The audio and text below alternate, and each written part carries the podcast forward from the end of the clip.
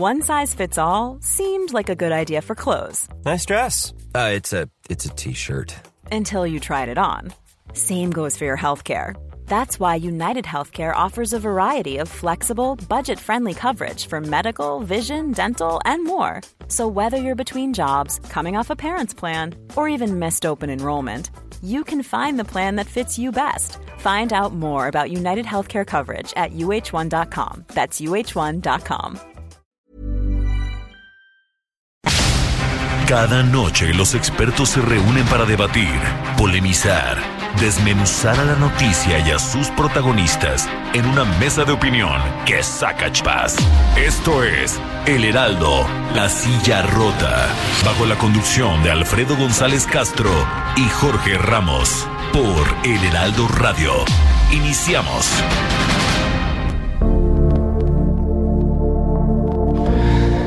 Buenas noches, bienvenidos, bienvenidas a esta mesa de opinión, El Heraldo de México, La Silla Rota. Transmitimos desde nuestras instalaciones en la Ciudad de México a través del 98.5 de su FM.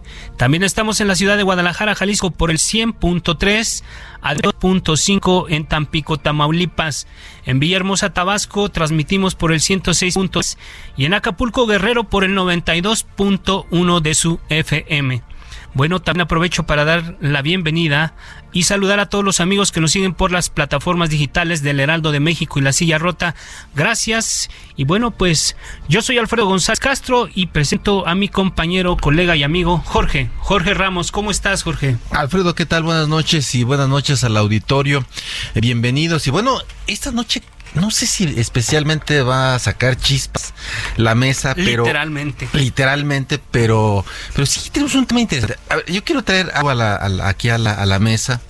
Eh, en el sexenio de Carlos Salinas de Gortari, eh, antes de 1994, eh, el entonces presidente había apostado ¿no? al Tratado de Libre Comercio y nos había vendido la idea de que íbamos a entrar al primer mundo, y oh sorpresa, el 1 de enero de 1994, cuando iba a entrar, entró en vigor el Tratado de Libre Comercio, ese día irrumpe el Ejército Zapatista de Liberación Nacional y bueno, nos muestra que México, que nuestro país eh, vivía todavía que en ese momento eh, en una profunda desigualdad, que había una exigencia eh, no solamente indígena, sino de, una gran porción de la población que eh, evidentemente pues vive, vivía en pobreza, en la desigualdad muy, muy profunda y que lo que nos habían vendido de entrar al primer mundo. De la modernidad. así es, con el Tratado de Libre Comercio con Estados Unidos y Canadá, pues no, no fue así y nos estrelló con la realidad. ¿Qué tiene que ver eso con el Bueno, creo que tiene que ver mucho. Vamos a hablar hoy de la inteligencia artificial. Este, interesante. Así es, este tema, fíjate, Alfredo Auditorio, se ha convertido en un eh, pues, protagonista de la discusión pública alrededor de eh, cuál es el mercado, esa desigualdad enorme que hay en naciones como México, que arrastramos ya de, de ese 1940. Temec, la... la modificación del acuerdo Así es. De eso, quizá por eso lo traje a la, a la, mesa. hecho, porque hoy en el mexicano se va a falta ver qué va a pasar con los congresos de Canadá, pero bueno, entonces les decía, el tema de la inteligencia tenemos en este terreno, eh, en, con el desarrollo que tenemos país, ¿qué se está haciendo desde el ámbito público, desde el ámbito privado para exprimir estas ventajas ante este cambio tecnológico que apunta a reacomodar pues de raíz el poder político, económico del planeta, la misma sociedad. ¿Qué espera un país como México? ¿Cuáles son, digamos, también en el, en el hogar, en el día a día vamos a vivir? Alfredo, ese es el tema. Bueno, pues para hablar de este tema, Jorge, damos la bienvenida a nuestro estudio a Javier Juárez Mujica, que es ingeniero en electrónica del TEC y maestro con especialidad en redes y sistemas de información para las empresas, pero sobre todo el, el, cargo de comisionado del Instituto Federal de Telecomunicaciones. Javier, gracias por estar esta noche con nosotros. Al contrario, gracias a ustedes por la invitación. Buenas noches. Bueno, pues también nos acompaña aquí en el doctor Ed Huesca, que es presidente de la Fundación para el Conocimiento y la Cultura Digital, FUNCO. Gracias, Eric, por estar con nosotros. Gracias por la invitación. Buenas noches. Buenas noches. Bueno, así es. Eh, vamos a escuchar una pieza que nos preparó nuestra compañera María José Canto, eh, pues para entrar, entrar en, en el tema. Adelante. Para ser exitosos en la adopción de inteligencia artificial, necesitamos fomentar a su vez otras tecnologías relacionadas, por ejemplo el Internet de las Cosas. La conexión de dispositivos tales como cámaras, micrófonos y sensores diversos genera información del mundo y sirve como una especie de input para la inteligencia artificial. Es una especie de qualia, las propiedades de las experiencias sensoriales que nos permiten aprender. Si los datos son el nuevo petróleo, entonces las telecomunicaciones son los nuevos datoductos. Pero para que el Internet de las cosas se extienda, hay otros prerequisitos tecnológicos que debemos satisfacer, como la adopción del 5G, impulsar el despliegue de infraestructura de telecomunicaciones, asignación eficiente, como la transición al protocolo de Internet IPv6, entre algunos otros. Como tendencia global, la inteligencia artificial modifica la forma en la que opera el mundo actualmente. Grandes empresas como Apple, Google y Facebook ya han adoptado esta herramienta tecnológica para el beneficio de su negocio. Sus asistentes personales virtuales utilizan herramientas de reconocimiento de voz y procesamiento de lenguaje para responder preguntas a usuarios, detectar gustos, movimientos en línea como clicks y gestionan estas preferencias para mejorar la experiencia del cliente. Según reporta un estudio de la empresa consultora Gartner sobre la adopción de inteligencia artificial entre empresas, el número que la usa creció 270% en cuatro años, triplicando en 2018. Claro que junto con estos beneficios existen algunos obstáculos que impiden la implementación de la inteligencia artificial en el mundo de las telecomunicaciones, como el manejo incorrecto de datos, la falta de habilidades y capacitación del personal, así como la resistencia al cambio. Sin embargo, esta nueva tecnología representa una oportunidad para optimizar las actuales redes de comunicación dotándolas con la capacidad de autodiagnosticarse, autocorregirse y autoconfigurarse, según las necesidades personales de cada usuario. Bueno, pues ahí está el, primer tema en la producción de lo que vamos a Así es. A ver, Javier Juárez, eh, por favor, eh, platícanos aterricemos este, este tema de las telecomunicaciones y la inteligencia artificial. ¿Cuál es la oportunidad y qué estamos en México en estos momentos? Yo creo que el tema es, eh, para poner en contexto, Jorge, el año pasado en el Foro Económico Mundial, el CEO de Google llegó a decir que esta tecnología, la inteligencia artificial, eh, puede implicar un impacto más profundo de lo que en su momento fue el fuego o la electricidad. Vaya que eso ha tenido impacto en el desarrollo de nuestra sociedad. Y en ese sentido, para realmente aprovechar o generar inteligencia artificial en el país, creo que son fundamentales las telecomunicaciones. ¿Por qué? Eh, si bien no está formalmente como que establecida una definición de lo que es inteligencia artificial, en los principios de la OCDE que se aprobaron este año, se generó el concepto de sistema de inteligencia artificial. Cuando uno ve este sistema de inteligencia artificial, es en lo que consiste es en que hay sensores, esos sensores se pasan a un algoritmo que realmente está realizando un modelado, procesamiento con esos datos que le llegan desde los sensores para tomar alguna decisión un pronóstico, este, una recomendación. Por ejemplo, eh, ¿qué, qué pasa en lo que en las plataformas de video en demanda, por ejemplo? Nosotros le damos clic, le damos estrellitas a cada película que vimos, eso está censando cuáles son nuestros gustos, se procesa y eventualmente nos puede hacer recomendaciones, más o menos eh, resumir o, ejemplificar lo que es la inteligencia artificial. Pero para que eso pase, Jorge, pues, se requieren muchos sensores. ¿Cómo se van a generar 4G, 3G que, ahora tenemos? Eh, se dice que 5G va, va a ser una, y como bien se señalaba en esta cápsula, 5G va a ser también una tecnología relevante para fomentar esto. ¿Por qué? Porque 5G además de que ofrece más capacidad, menos latencia, también tiene esa capacidad de tener hasta, se dice, hasta, hasta un millón dispositivos conectados por kilómetro cuadrado. O sea, realmente estamos hablando de que estamos censando lo que pasa en el mundo. Y solamente es una de las tecnologías, este, este, esta de 5G. Pero y entonces, estamos atrasados en México para eso. Justo, justo era lo que iba, iba a preguntar. Si, si comparamos a México por lo menos con los países de la OCDE o con, o con la región, ¿En qué país en, este avance de la, de la inteligencia artificial? Yo, creo que hemos, eh, estamos generando los mecanismos. Uno es precisamente el de las telecomunicaciones, capacidad de cómputo, recursos humanos. Yo te podría decir que en materia de telecomunicaciones se han tenido avances muy relevantes desde el 2013, cuando se emite esta reforma constitucional en materia de telecomunicaciones.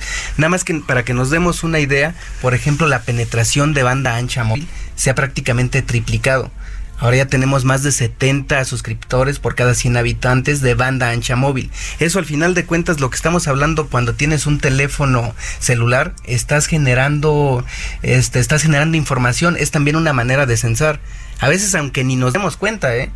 Puede ser que no, tú no estés utilizando ninguna aplicación, pero el sistema sabe por dónde te estás moviendo, a dónde fuiste, dónde abriste alguna, abriste tu teléfono para alguna aplicación.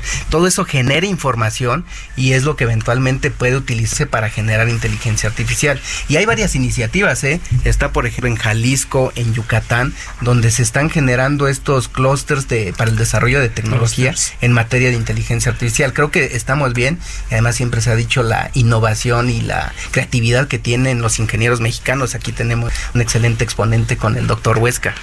Doctor Eric Huesca, a ver, aterricemos en términos de telecomunicaciones, ¿qué es lo que, digamos, el ciudadano de a pie puede entender como inteligencia artificial? ¿Qué se está utilizando y qué podría utilizar? Mira, mira, yo creo que primero hay que hacer algunas puntualizaciones. La primera es, inteligencia artificial no es una tecnología, es una ciencia derivada de las ciencias de la computación. Ya ves cómo no hay una definición. No, o sea, de, de, entrada hay un reduccionismo que hemos padecido los últimos 20 años cuando a las ciencias del cómputo les decimos tecnologías, como si fueran únicamente herramientas, cuando lo que se está trabajando son grupos científicos en desarrollar lo que viene. Y me voy un poquito como a hacer historia. El contexto porque, es importante. Porque si no, no vamos a entender de dónde venimos, qué estamos haciendo y qué está pasando con esto. La historia, digamos, la podemos poner a mediados del siglo XIX, cuando Maxwell encontró la idea de que existían las ondas electromagnéticas. Había electricidad ya, había magnetismo, pero no se habían concebido como un solo, un solo ente. De esto derivó este descubrimiento simple de Maxwell, detonó lo que es hoy nuestra sociedad. A finales del siglo XIX se inventa el bulbo, que detonó después en lo que son los transistores y los microprocesadores y todas esas cosas Es que la origen. carrera espacial nos dio la posibilidad de ir creando un mundo más complejo. Y les voy a decir por qué complejo. Porque si pensamos que para cuando llegó la computadora en 1958 a México y la computadora, digamos como tal, se inventó en principios de la guerra, de la Segunda Guerra Mundial del siglo pasado, o sea, no había pasado mucho tiempo, habían pasado 12, 15 años. Eh, a partir de ahí, teníamos una computadora por casi eh, 100 kilómetros cuadrados. Ahora, Ahora tenemos Aquí, cinco computadoras en esta mesa. menos de un metro cuadrado. si ven, el mundo se ha ido complejizando.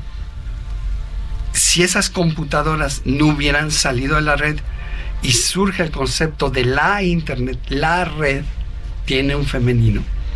La Internet es la red de redes y que surge como un proyecto militar para podernos conectar en casos de una guerra termonuclear. Y de ahí dicen, bueno, las computadoras son muy caras. Entonces, y unificar lenguajes es muy difícil. Entonces, hagamos que se hablen entre sí y ahí surgen los protocolos de la Internet. Pero eso es a finales de la, digamos, casi Guerra Fría, cuando Estados Unidos gana la carrera espacial. Previo a esto, en plena guerra mundial, las computadoras surgen para descifrar códigos. Computadora digital, calculadora. Si yo le dijera a mi abuela de principios del siglo XX que es una computadora digital, me diría una persona que cuenta con los dedos. Computa, Computa, calcula con los dedos. ¿no? ¿Y de qué tamaño eran las computadoras en De cuartos. Un cuarto Ustedes, completo. Una, una boda- A ver, un sí.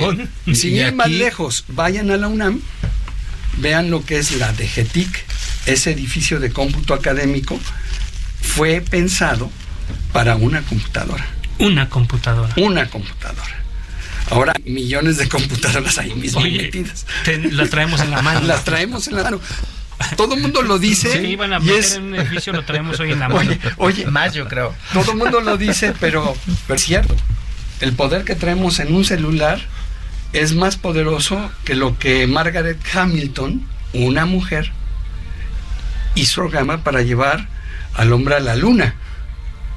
El poder de cómputo de la PDP 8 calculó órbitas y calculó el alunizaje es mucho menor que esto. Ahora, y ya que estás en eso, ¿de qué tamaño era esa cosa que, hizo ese cálculo? Igual era un bodegón, era un... Era un bodegón grande y hay unas fotos de Margaret Hamilton con el código que son como, como cuatro este, habitaciones. habitaciones de código, ¿no? O sea, era terrible aún así, si hiciéramos en papel ahora lo que estamos hablando como sistemas o inteligencia artificial, serían también millones de, papeles si lo imprimiéramos. Bueno, yo creo que los que no están tan jóvenes, eh, este, recordamos las tarjetas perforadas, que un, programa era una... Era una cosa. Una caja de tarjetas perforadas. Y si se te caían ya valías. Sí, porque estaban ordenadas. estaban Ahora, eso llegamos a la fecha actual. Eh, ¿Cómo podemos explicarle al ciudadano, insisto, eh, al ciudadano común, el, la importancia de la inteligencia artificial en las telecomunicaciones? En las telecomunicaciones, o más bien, pongamos al revés tu pregunta, ¿cuál es la importancia de las telecomunicaciones en la inteligencia, artificial? ¿Cuál es? La importancia es que no debemos de concebir a la inteligencia artificial como una máquina o como el robot, la forma antropomórfica la Sofía que nos ponen ahí. Pero si no son datos. Si no son datos de muchas computadoras, en grandes cuartos también, grandes cuartos. que se van cruzando. que necesitan comunicarse entre sí para procesarse. Y, y este proceso tiene que ser muy cercano al proceso del cerebro humano para que podamos tener respuestas en tiempo real. Más adelante hablaremos, por ejemplo, el caso de los vehículos, por ejemplo, si, si, van a tener algún tipo de, de, ética, en fin. Pero bueno, entonces tenemos un otro otro eh, audio, otro otra nota que nos preparó el equipo Jorge, que hay con la aplicación de la inteligencia artificial en la salud particularmente. De eso también María José Canto nos, nos hizo una pieza. Vamos a escuchar y regresamos hablando. Ok.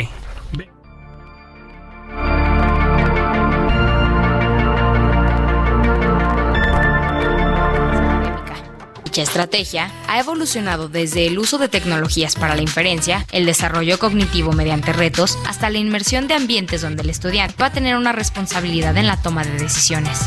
Según el estudio Artificial Intelligence and Life in 2030, dado por la Universidad de Stanford, existen tres aspectos principales en los que el uso de la inteligencia artificial mejorará los procesos de enseñanza y aprendizaje actuales. El primero es que esta tecnología podrá aligerar la carga de trabajo a profesores en algunas tareas sumamente repetitivas, como calificar exámenes de opción múltiple, tomar lista o sacar promedios.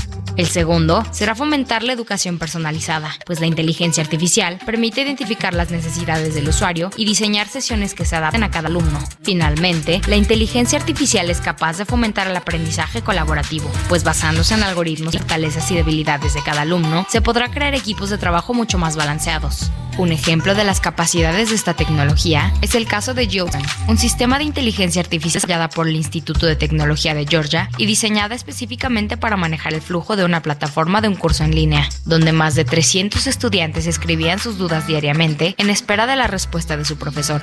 Así que Jill era la encargada de aligerar la carga de trabajo a los profesores al resolver las preguntas de cientos de estudiantes todos los días. Tan naturales resultaron ser las respuestas de Jill que muchos alumnos no tenían idea que hablaban con una inteligencia artificial y no con un humano. Hablemos sobre inteligencia artificial y salud. ¿Cuál es, cómo, en qué, cómo se aplica este término, este método, este sistema?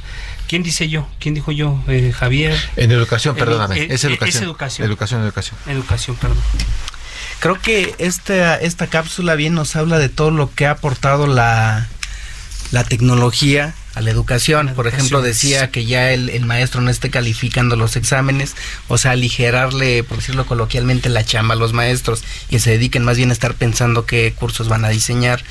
Eh, también se habla que sea más personalizada y que sea... Pero, por ejemplo, ¿sustituiría a un profesor? Eh, eh, es que es a lo que quería llegar, pues, pero en, términos generales. Yo, creo que no, dice Eric, porque él es maestro.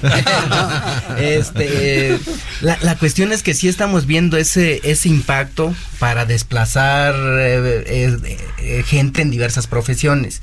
Y más bien ahí creo que lo que nos deberíamos de preocupar es que si no pueden hacer las máquinas. Porque aquí ya estamos viendo lo que puede hacer, este, calificar exámenes, hacer reportes, analizar el conocimiento, pero más bien que no podrían hacer. Y yo creo que más bien el reto, Jorge Alfredo, es aquí hacernos la pregunta, ¿qué deberíamos de estar aprendiendo ahorita? Para estar todavía siendo empleables, digamos, eh, por usar, utilizar ese término, en un entorno donde se están automatizando las cosas. Caso concreto este de la educación y los maestros cuáles deberían de ser las habilidades de los maestros para seguir siendo útiles a la sociedad en un entorno donde tiene estas herramientas que les ayudan. Pero yo, yo no diría que está al alcance de las personas, nosotros, los usuarios de, de la telefonía móvil, para cualquier recurso que sea educación privada, eh, temas de comunicación y esto, pero el gobierno el gobierno qué tan cerca o qué tan lejos está de, de, usar estos sistemas, porque yo creo que el gran desafío es no, no definir si México está a la vanguardia o está rezagado, sino más bien el, el gobierno de México qué tanto ha utilizado o qué tan al alcance tiene estos recursos, porque a mí me parece que en ese en el sector público particularmente hay un rezago. No sé si solamente es una, percepción. A ver, perdón ahí. y en el tema de educación, ¿eh? En el tema de educación es algo muy está en un punto muy difícil, porque normalmente y otra vez vuelvo a los discursos eh, hipertecnologizados de tecnología per se hemos puesto la herramienta, hemos puesto la carrera delante del burro y no al revés. Ok. Eh, creo que lo primero que nos tenemos que preguntar es la educación, ¿para qué?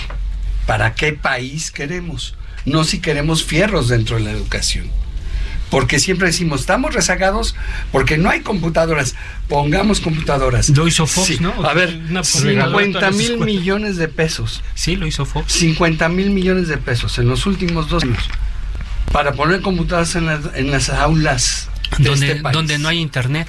No, no, no. Y además, en muchos casos, fíjate, no lo necesitamos. A ver, la, la escuela es un proceso muy cuadrado se nos olvida. Aprendizaje natural, el primario.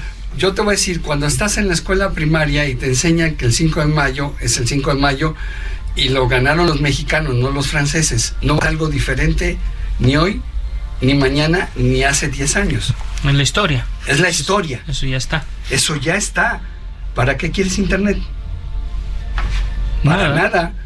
O sea, lo que necesitamos es enseñar cosas como voluntad, reflexión, conciencia, capacidad de poder enfrentar y crear futuros diferentes. El problema educativo no son los fierros ni la inteligencia. No la herramienta. No, no es la herramienta. Es que no hemos reflexionado desde hace mucho qué país queremos. Yo creo que si me permites ahí, creo que eso es muy relevante. O sea, ¿para qué queremos la tecnología? Sí, Javier. Al final de cuentas, estamos hablando de cómo queremos utilizar esas herramientas. Para concretamente, llegar el conocimiento más rápido a sectores que no eh, lo tienen. Es un tema, pero nos preguntabas, Alfredo, concretamente en el, en, la, en el servicio público, el gobierno, ¿cómo lo puede utilizar? Creo que sí hay iniciativas. De hecho, hace algunos meses se dio la nota de cómo el SAT está empleando algoritmos de inteligencia artificial, por ejemplo, para identificar evasión eh, fiscal. Para cobrar son buenos. Eh, pero vaya, al final, pero no es un tema del que hemos señalado, aumentar la recaudación, y creo que hay que evitar la, la, la evasión, por ejemplo la hay países tecnológico, como se define, está ahí, ¿no? En el cobro de impuestos. Eh, pero eh, para lo que sea, hay países donde hicieron su plan de inteligencia artificial, por ejemplo Francia, donde ellos dijeron cuáles son nuestras prioridades como país, educación, salud, salud, transporte, agricultura, seguridad y defensa. Y entonces creo que, como bien decía Eric, tenemos que ver cuál es el futuro país que queremos y en función de eso, cómo las tecnologías nos van a ayudar como herramienta, insisto, como herramienta para alcanzar ese país. Ah. Y en función de eso hacer una estrategia. Yo les lanzo una provocación a los dos, a Eric Huesca y a Javier Juárez.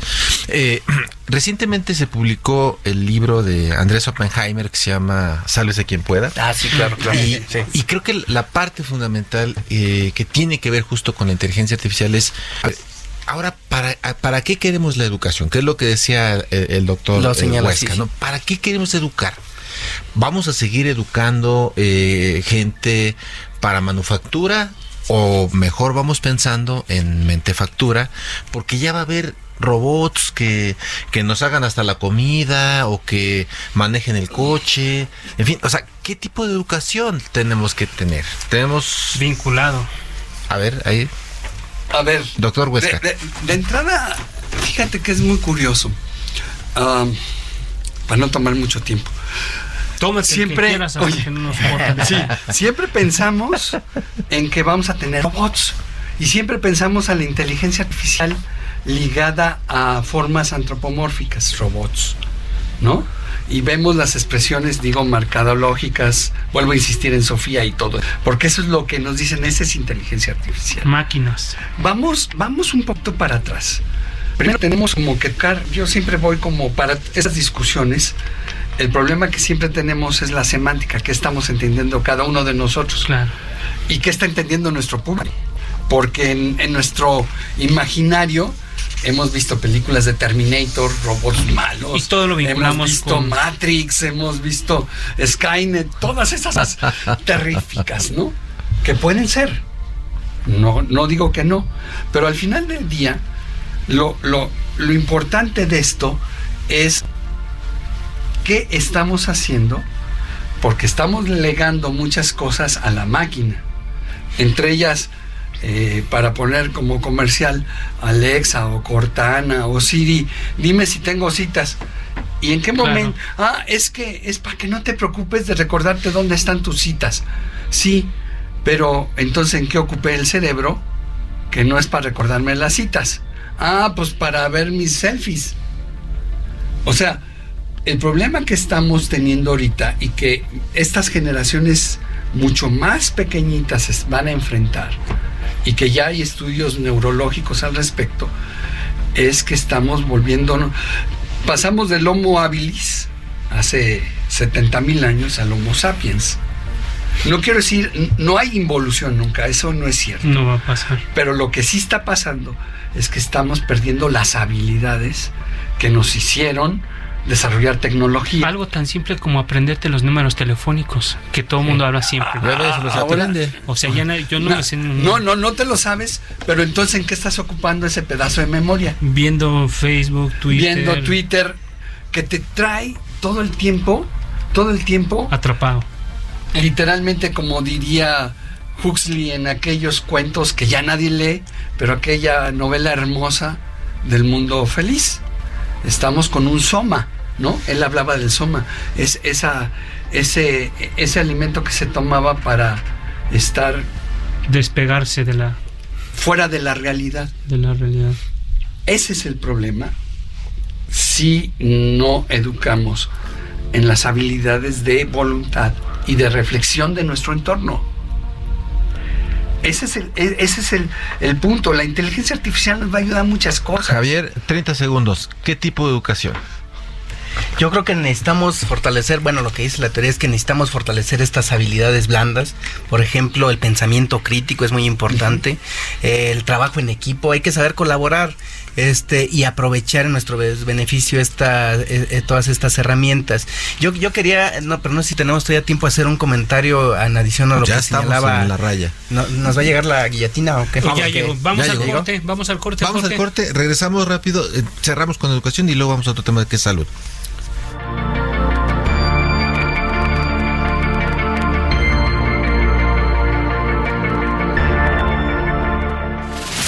Esto es Mesa de Opinión, La Silla Rota.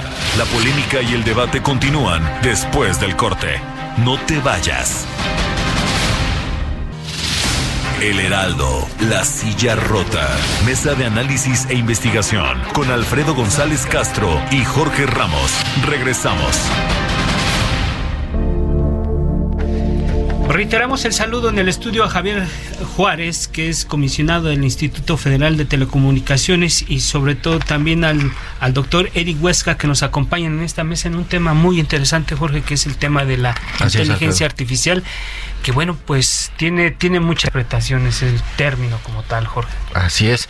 Y bueno, estábamos antes de irnos al corte hablando de, de la, de la educación. Para cerrarlo, un comentario, do- doctor Huesca, eh, y, y diría, en el tema de eh, qué tipo de educación tenemos que ir pensando como.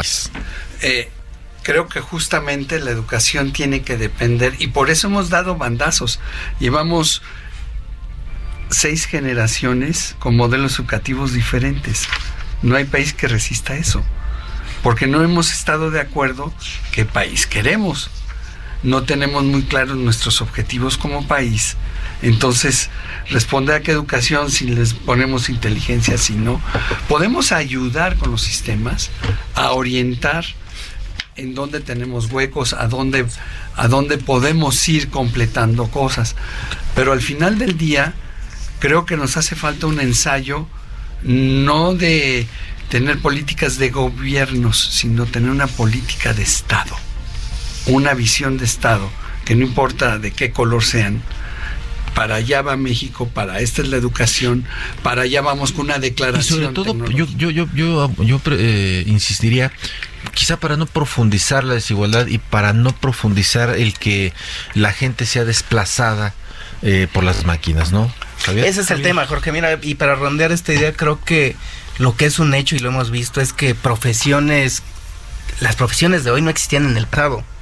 Y seguramente lo que va a pasar es que en el futuro va a haber nuevas profesiones. Oye, pues Entonces creo que la, clave es la flexibilidad. Ya andan diciendo que está la licenciatura de memes. Imagínate. casi, es una, y en una de esas resulta rentable, ¿eh? Oye, o sea, no hubiera imaginado que iba a haber Parece una, este una vacilada, pero, mira que la gente esté pensando en esas cosas, o sea, pues, cuida bien lo que piensas o lo que dices porque se puede cumplir el tema de, licenciatura en memes o fake news, o sea, mira, lo decimos de broma, pero una de esas hasta puede ser realidad, ¿no? ¿Qué tiene que ver con eso? La clave es flexibilidad.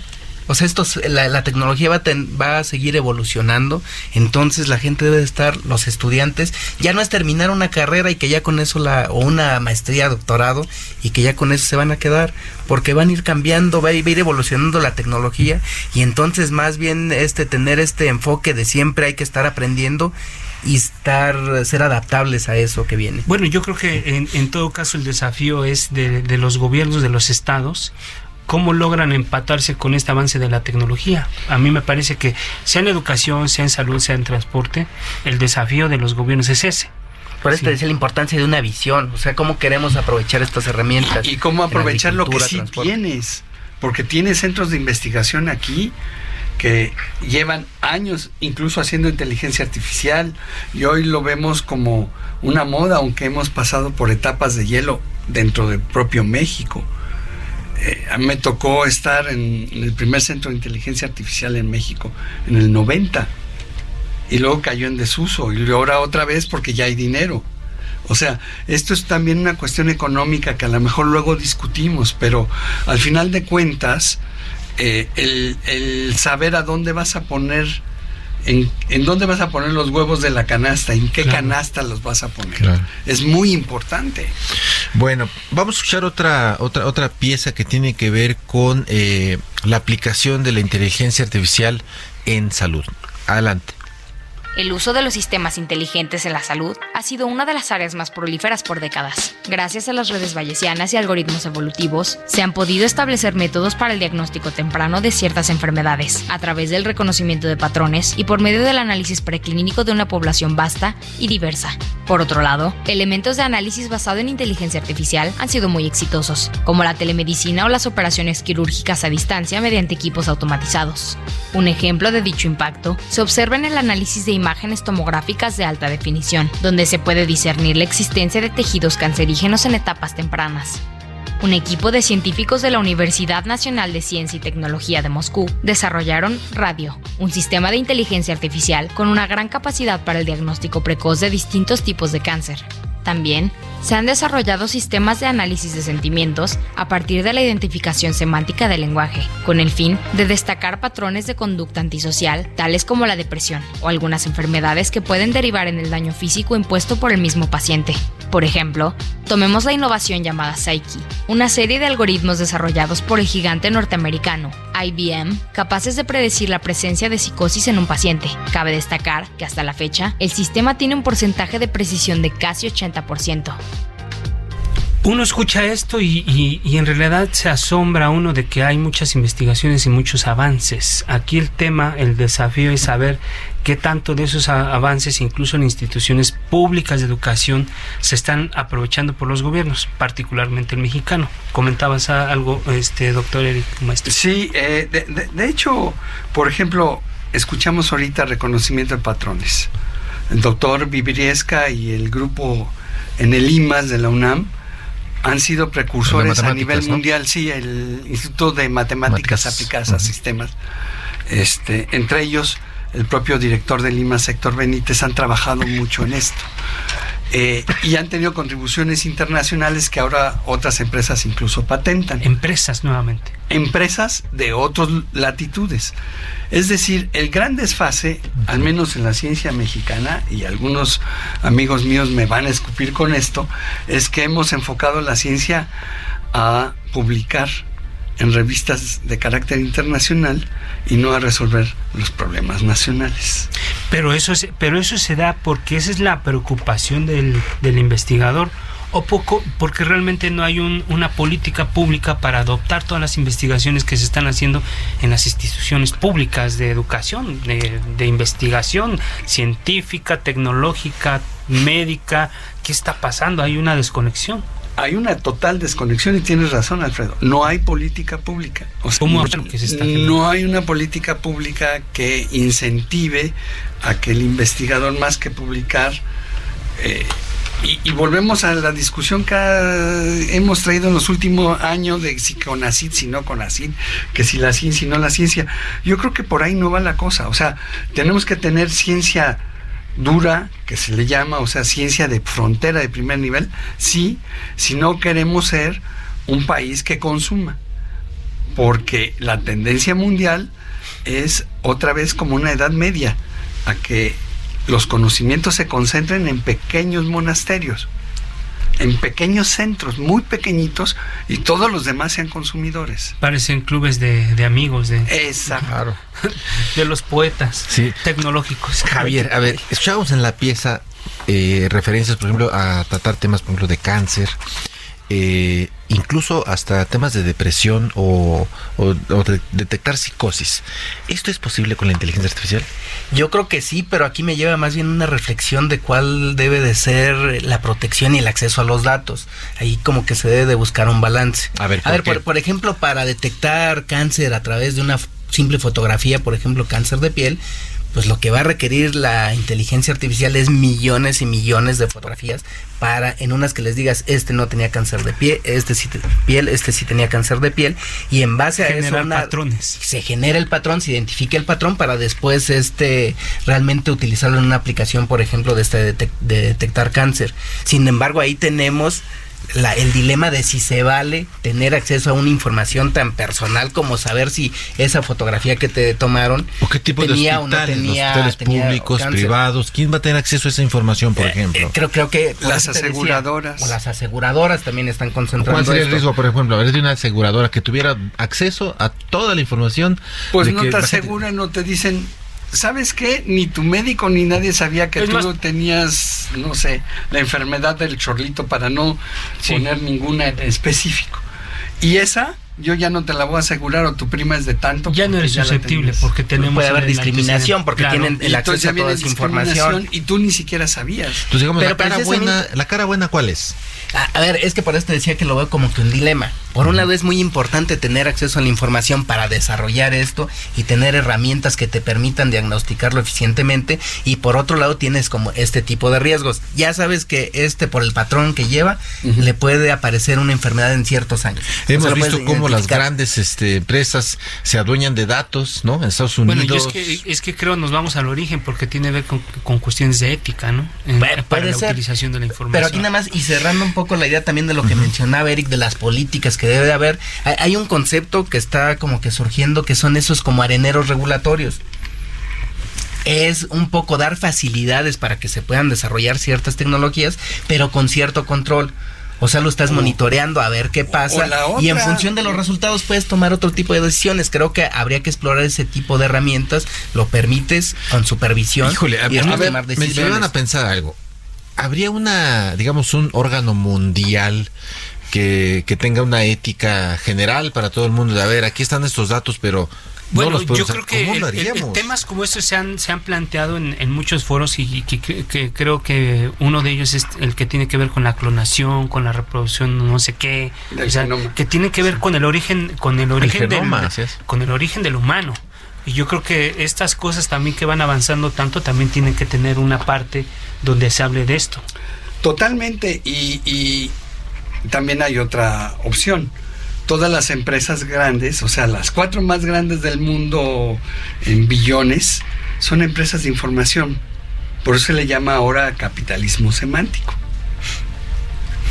Lo que venden es información y significados de esos datos a los cuales ingenuamente nosotros alimentamos día a día con nuestros relojes. Las 24 horas Las del día en el 24 Facebook. horas. ¿A dónde No voy? solo en el Facebook, con los teléfonos inteligentes, con los relojes inteligentes. ¿A dónde voy? Con las chamarras. Te con están monitoreando. Te están monitoreando todo. ¿Qué café me tomo? ¿En qué, Entonces- en qué, en qué cafetería me lo tomo? Oye, ¿A ¿por qué qué no plantear, ¿A qué horas me lo ¿A tomo? ¿por qué no plantear el, el revés que eh, el Internet de las cosas. Javier en algún momento lo ha, pla- lo ha expresado? Bueno, organizamos un foro el año pasado y Sí. una doctora de la UNAM, no sé si te refieres a ese. A ese exacto. ¿Cómo monetizar? Estamos generando datos. Pues no entonces hemos moneticemos, hagámonos ricos con nuestros propios datos. Bueno, no sé si y ricos, hagamos un pero- bueno ricos de sabor aunque sea pero pero a lo que voy es por qué no creamos los brokers de datos Eh, alguien que idea.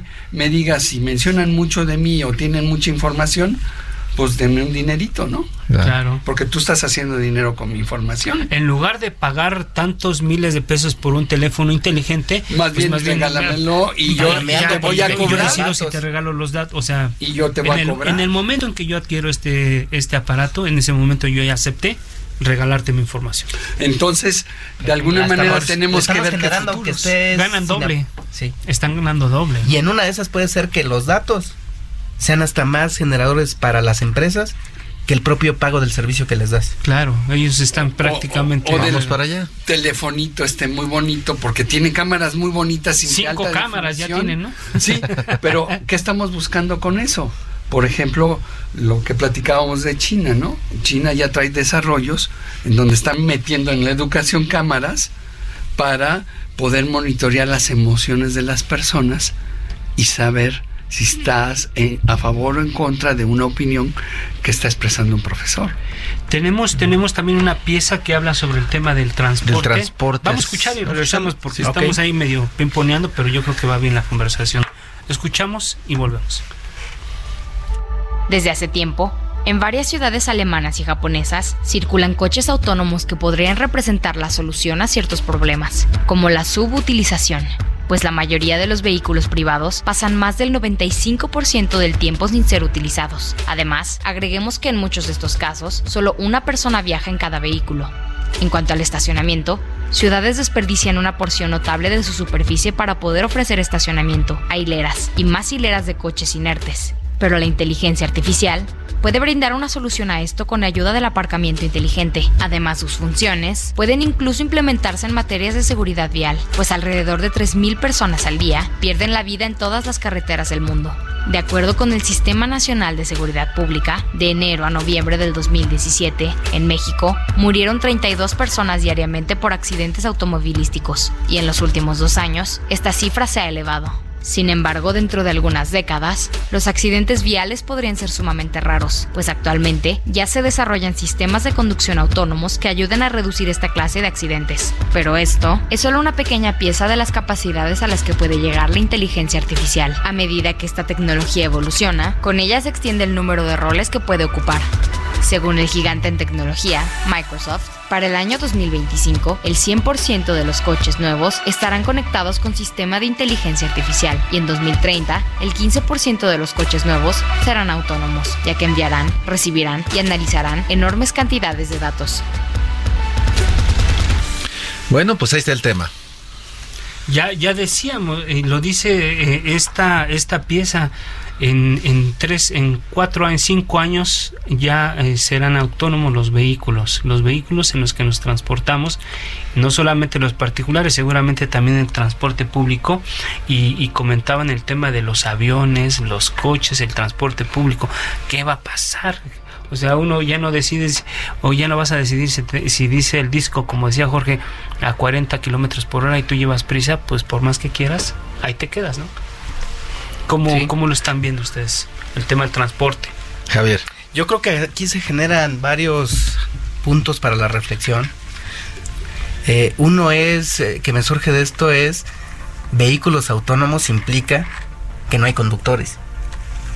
Lo hemos visto aquí en la Ciudad de México hace apenas algunas semanas, esta tensión entre los que manejan taxi en contra de plataformas. Claro. Va a haber un momento en de, de hecho estas dos que ahorita parecieran antagónicas pues van a estar del mismo lado porque resulta que ya no hay trabajo para ninguno de los dos ni para el que tiene un servicio de transporte de plataforma, ni para el que tenía el transporte tradicional de taxi. Y sin hablar de todos los este los transportistas, por ejemplo. O sea, creo que eh, este es un claro ejemplo de cómo puede impactar en el desplazamiento laboral. Por otro lado, la seguridad que esto puede generar. A lo mejor va a ir en algunos años cuando esté esto, que digas, no, hombre, ¿cómo, cómo se ponían ustedes a manejar un, un este, un, vehículo? ¿No era peligroso? Porque lo vimos aquí en la nota, eh, que en México 32 muertes al día por accidentes automovilísticos. Y aquí creo que también nos lleva a un tema de cómo debería de ser la regulación a esto. Imagínate tú nada más si, si por decisiones del algoritmo de cómo está programado, se privilegiara más bien tal, tal vez a los peatones que al pasajero que ve en un este en un vehículo autónomo. Pues a lo mejor de mi coche. pero nadie va a comprar un vehículo así y entonces a lo mejor estamos condenando a través de regulación que no surja una industria que no vea la luz del día un desarrollo tecnológico que podría ser muy benéfico. Entonces ahí es creo que donde hay que tener cierto balance y pueden ser relevantes estos areneros regulatorios para ir probando y que se areneros regulatorios. Pero ahí también vienen otras aristas. Eh, si ustedes ven, en la medida en que empieza a haber vehículos autónomos, control de tráfico y todo esto, en realidad tú ya no vas a comprar el auto. Estamos perdiendo poco a poco la propiedad de las cosas. Ya no compramos libros, ya no compramos música, rentamos. Y una de las tendencias de tener los vehículos autónomos es que yo rente el transporte a alguna empresa que se va a apropiar de la operación de esos vehículos. ¿Cómo son los aviones ahora, por ejemplo? Los aviones ahora solo el piloto tiene control en el despegue y el aterrizaje. Y durante todo el vuelo el avión va de manera autónoma. ¿Y cuando aterriza? Y cuando aterriza, hoy el piloto toma la decisión porque la, eh, la velocidad de decisiones Juegan otros factores, el clima, el viento. El viento, pero la decisión humana todavía es más rápida que la máquina. En el momento en que la de la máquina sea más rápida el piloto, adiós pilotos. Me voy a subir un avión que tiene todas las decisiones. Pero ¿y si va a aterrizar en Santa Lucía? Pues no sé. A lo mejor se le va a atravesar un pato por ahí. Va a haber un ganso. un ganso. Pero a lo mejor también ahí en un, por ejemplo, aterrizaje entran temas de criterio, ¿no? Y las máquinas podrían tener criterio. Sí, porque, porque la, la fórmula es con base en el clima, la velocidad, el espacio, la altura, la ciudad, o sea, pues todo eso se puede eh, registrar, se pueden, otra vez se pueden crear patrones con base en la experiencia de los lugares. Sí, pero ahí ya estás hablando de conciencia y es otra cosa. Y eso es donde le falta mucho a la inteligencia artificial. A ver, el Internet de las Cosas, ¿qué tiene que ver con la inteligencia artificial y cuál es el beneficio? Tenemos poquito tiempo, pero Mira, ¿qué tiene que ver? Pues ya tenemos dos minutos. Dos minutitos, a ver. a ver, así en rápido, el Internet de las Cosas lo que tiene que ver es con haz de cuenta los ojos, la boca, la nariz de nosotros, pues el Internet de las Cosas es la manera en que las eh, grandes máquinas, no robots, grandes máquinas de inteligencia artificial están aprendiendo del mundo. Así de simple. Y entre más cosas haya, más fenómenos van a aprender. Están almacenando información. Están almacenando información de, los humanos, o sea, de los humanos y de, de la naturaleza y de todo y, el Internet de las cosas es ese, esos pequeños objetitos que le están reportando todo, a esas cosas. Todo lo que pasa es como nuestros ojos, nuestras más, más información que un cerebro más información de todo a estos grandes centros que están conectados en redes importancia de las telecomunicaciones. en el mundo físico ¿nos va a ser más inútiles eso? Perdón. ¿Nos va a ser más inútiles eso? Fíjate que eh, tocas un tema muy relevante porque pareciera que la, tecnología es para ayudarnos, pero ¿en qué sentido nos puede atrofiar? Eh, hay, hay, un artículo interesante en una revista de la UNESCO donde dice que hicieron un experimento en Londres y en París y las personas que siempre estaban utilizando el Waze nosotros siempre lo utilizamos, después de un tiempo detectaron que habían perdido ese sentido de la orientación. Ahora sí que habían perdido el norte. Entonces, este... Se nortearon. se nortearon, o sea... creo que son temas bien relevantes de reflexión, cómo nos puede impactar en las habilidades que estamos generando. Lo mencionaba en su intervención previa Eric también, cómo estamos perdiendo ciertas habilidades por delegarlo a las máquinas. Pues, Perfecto. pues tenemos una lástima. Una lástima porque ya se nos acabó el tiempo, pero una reflexión, 15 segundos cada quien, por favor, doctor una Eric frase, una reflexión. Mira, la reflexión es no sabemos cómo va a ser el futuro o los futuros, pero tenemos que construirlos desde nuestra humanidad, no desde la visión de una tecnología. No desde los fierros. No desde los fierros, sino desde los humanos, que queremos de nuestros futuros. Gracias. Javier eh, Juárez. yo creo que más o menos en la misma línea, una definición que había leído de tecnología hace algunos años, y ahorita me la recordó con esta frase de Eric, es, tenemos una sociedad y una sociedad a la que quisiéramos llegar. La diferencia entre esas dos sociedades la deberíamos de buscar en la tecnología.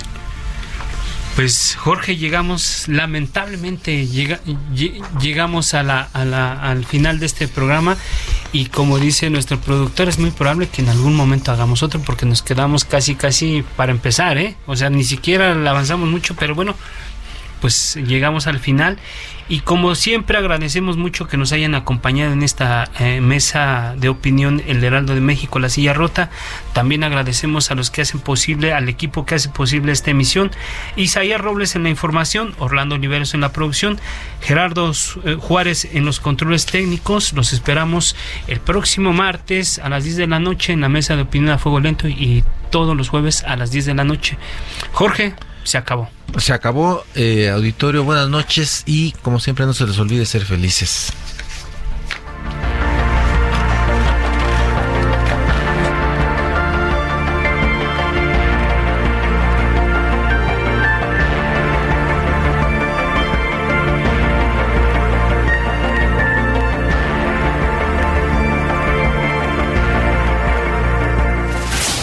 La polémica por hoy ha terminado. Te espera el próximo jueves para que, junto con los expertos, analicemos la noticia y a sus protagonistas.